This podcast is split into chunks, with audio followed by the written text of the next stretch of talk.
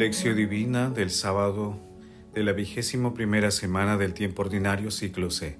Santa Mónica. Muy bien, siervo bueno y fiel, como has sido fiel en lo poco, te daré un cargo importante. Entra al banquete de tu Señor. Mateo capítulo 25, versículo 21. Oración inicial. Santo Espíritu de Dios, amor del Padre y del Hijo, ilumínanos con tus dones para que podamos comprender los tesoros de la sabiduría que Jesús nos quiere revelar en este día. Otórganos la gracia para meditar los misterios de la palabra y revélanos sus más íntimos secretos. Madre Santísima, intercede ante la Santísima Trinidad por nuestra petición. Ave María Purísima, sin pecado concebida. Lectura Lectura del Santo Evangelio según San Mateo capítulo 25 versículos del 14 al 30. En aquel tiempo Jesús dijo a sus discípulos esta parábola. Un hombre al irse de viaje llamó a sus siervos y los dejó al cuidado de sus bienes. A uno le dejó cinco talentos, a otro dos, a otro uno, a cada uno según su capacidad. Luego se marchó. El que recibió cinco talentos fue enseguida a negociar con ellos y ganó otros cinco. El que recibió dos hizo lo mismo y ganó otros dos. En cambio, el que recibió uno hizo un hoyo en la tierra y escondió el dinero de su señor. Al cabo de mucho tiempo volvió el señor de aquellos empleados y se puso a ajustar las cuentas con ellos. Se acercó el que había recibido cinco talentos y le presentó otros cinco, diciendo, Señor, cinco talentos me dejaste, Mire, he ganado otros cinco. Su señor le dijo, Muy bien, siervo bueno y fiel. Como has sido fiel en lo poco, te daré un cargo importante. Entra al banquete de tu señor.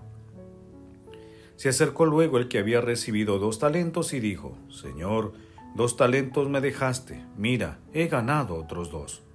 Su señor le dijo, Muy bien, siervo bueno y fiel. Como has sido fiel en lo poco, te daré un cargo importante entra al banquete de tu Señor.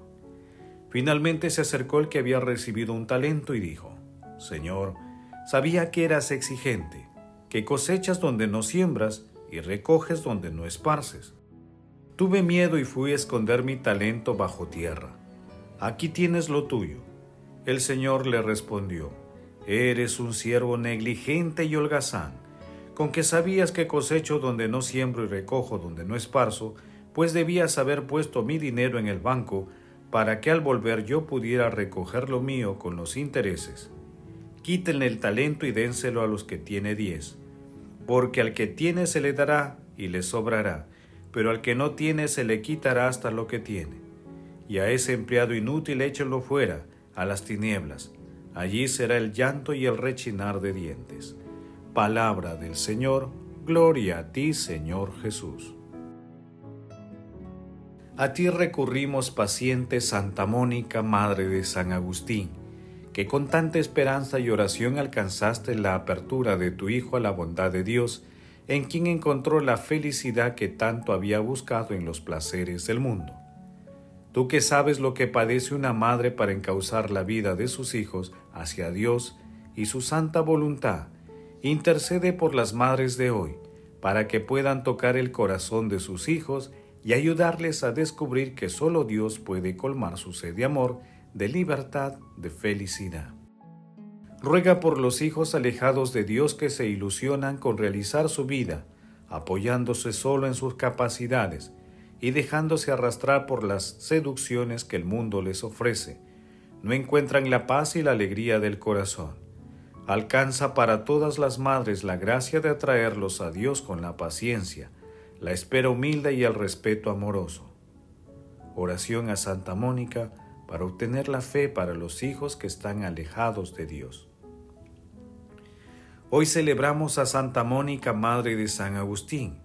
Ella vivió ejemplarmente su misión de esposa y madre. Logró la conversión de su esposo y también la de sus tres hijos. San Agustín, quien era el mayor de ellos, nació en el año 333 en Tagaste. San Agustín consideraba a su madre como la fuente de su cristianismo. Por ello decía que su madre lo engendró dos veces.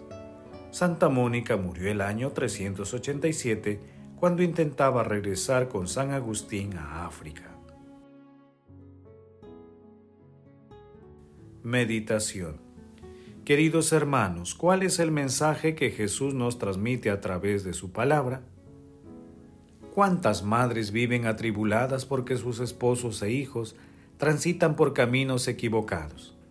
Santa Mónica, ejemplo de madre sabia, perseverante en la fe, invita a todas estas madres a no desalentarse, sino a ser perseverantes en la misión de ser esposas y madres, confiando en Dios y aferrándose a la oración, pidiendo siempre la intercesión de nuestra Santísima Madre María. En la actualidad, a veces vemos a Dios como un Padre muy severo y castigador, y ante las adversidades y extravíos de la vida, nos apartamos de Dios para encerrarnos en nosotros mismos y dejamos de practicar las enseñanzas de nuestro Señor Jesucristo. Toda esta estructura de pensamiento y acción, alejada de la verdad, empobrece la vida espiritual y afecta negativamente a la familia y a la comunidad.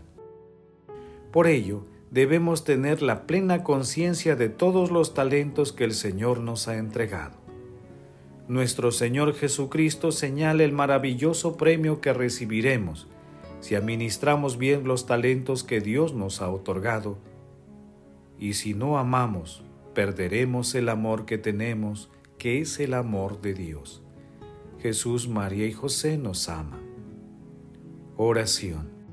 Padre eterno, consuelo de los que lloran, que acogiste con misericordia las piadosas lágrimas y ruegos de Santa Mónica en la conversión de su Hijo, concede la gracia de la conversión de esposos e hijos a todas las madres que te lo imploran.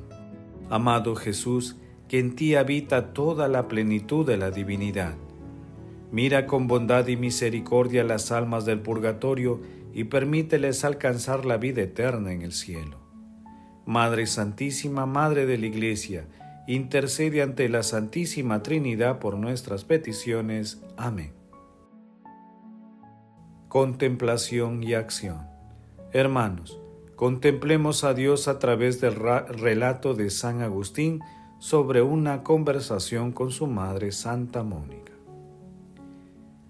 Estando ya inminente el día en que había de salir de esta vida, que tú, Señor, conocías y nosotros ignorábamos, sucedió lo que yo creo.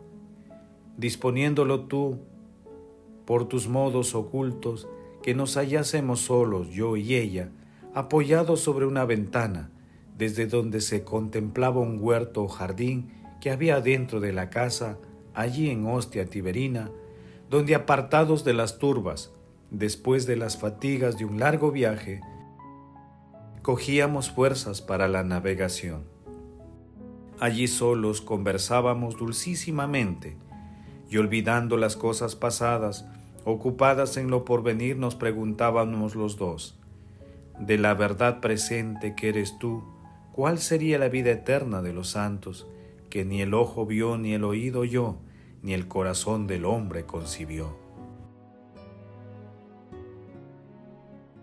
Abríamos anhelosos la boca de nuestro corazón hacia aquellos raudales soberanos de tu fuente, de la fuente de la vida que está en ti, para que rociados según nuestra capacidad nos formásemos de algún modo una idea de algo tan grande. Y llegó nuestro discurso a la conclusión de cualquier deleite humano de los sentidos carnales, aunque sea el más grande, revestido del mayor esplendor corpóreo, ante el gozo de aquella vida no solo es digno de comparación, sino ni siquiera de ser mencionado. Levantándonos con un afecto más ardiente hacia el que es siempre el mismo, recorrimos gradualmente todos los seres corpóreos, hasta el mismo cielo, desde donde el sol y la luna envían sus rayos a la tierra.